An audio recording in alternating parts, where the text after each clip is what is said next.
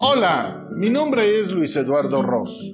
Soy el creador de Gastando Zapatos, concepto donde he venido transmitiendo algunas de mis experiencias en mis viajes por el mundo, así como de mi vida misma.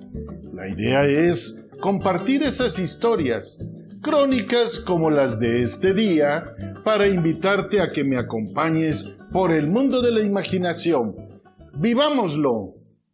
Hasta no verte, Jesús mío, el mezcal. Hace algunos años fuimos contratados por el estado de Oaxaca, a través de una empresa en la que fungía como consultor de mercadotecnia. El tema era posicionar la importancia del mezcal oaxaqueño en centros de consumos turísticos importantes para ese estado, por medio de la capacitación y activaciones en los mercados seleccionados, Cancún, Puebla, Playa del Carmen y Monterrey. Tomé un curso, toda una cátedra completa sobre el mezcal. Aprendí la diferencia que existe entre esta bebida espirituosa y el tequila. El tequila te enseña el corazón de México, pero el mezcal te muestra su alma. Llevábamos, acompañado de promotores y cocteleros, 50 diferentes marcas de mezcal de Oaxaca, contenidas en un bonito carrito de madera que depositamos en los principales restaurantes, bares u hoteles, potenciales centros de consumo para introducir e intensificar el desplazamiento de este elixir de dioses diario, se organizaba en cada lugar una noche del mezcal, invitando a la prensa así como a líderes de opinión. Para tal ocasión venía de Ciudad de México un especialista en preparar mezclas con esta bebida de Oaxaca.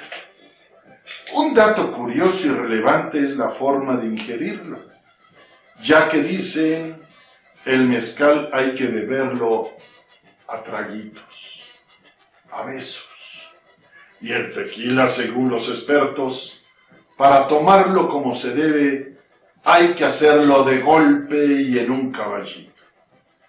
El mezcal a temperatura ambiente y de preferencia solo.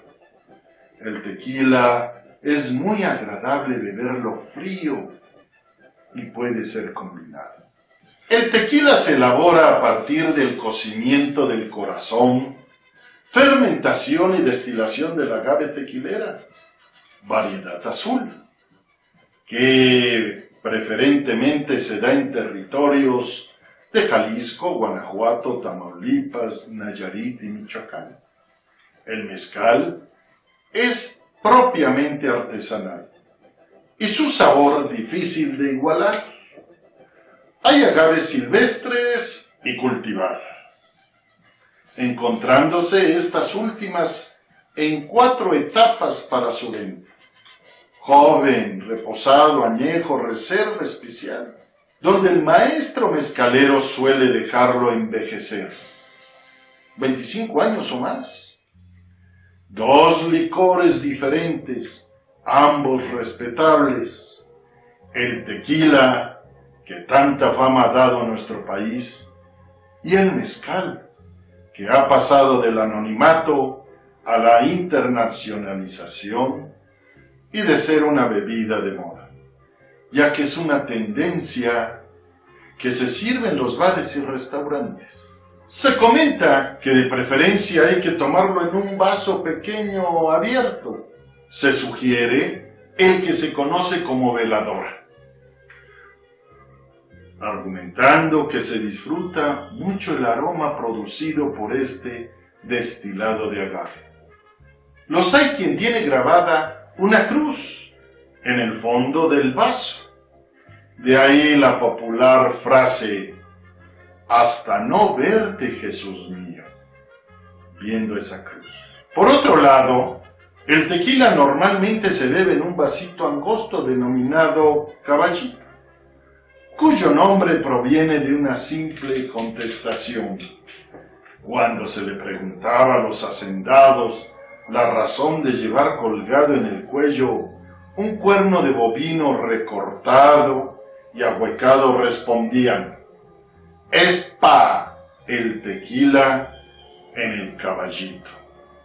Además, aprendí frases, dichos sobre el mezcal, tales como, para todo mal, un mezcal, para todo bien, también.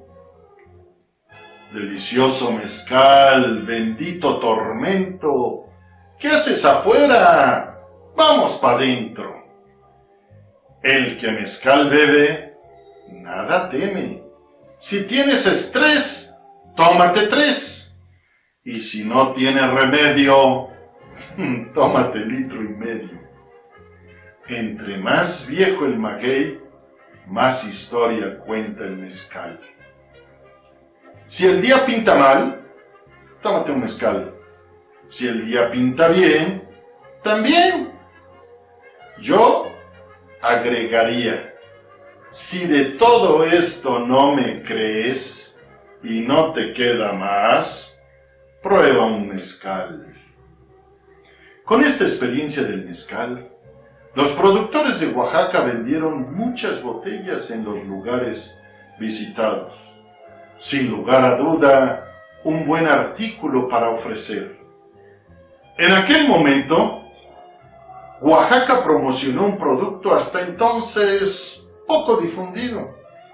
Y yo aprendí, viajé, conocí, comí, bebí, pero sobre todo gasté zapatos averiguando sobre el mezcal.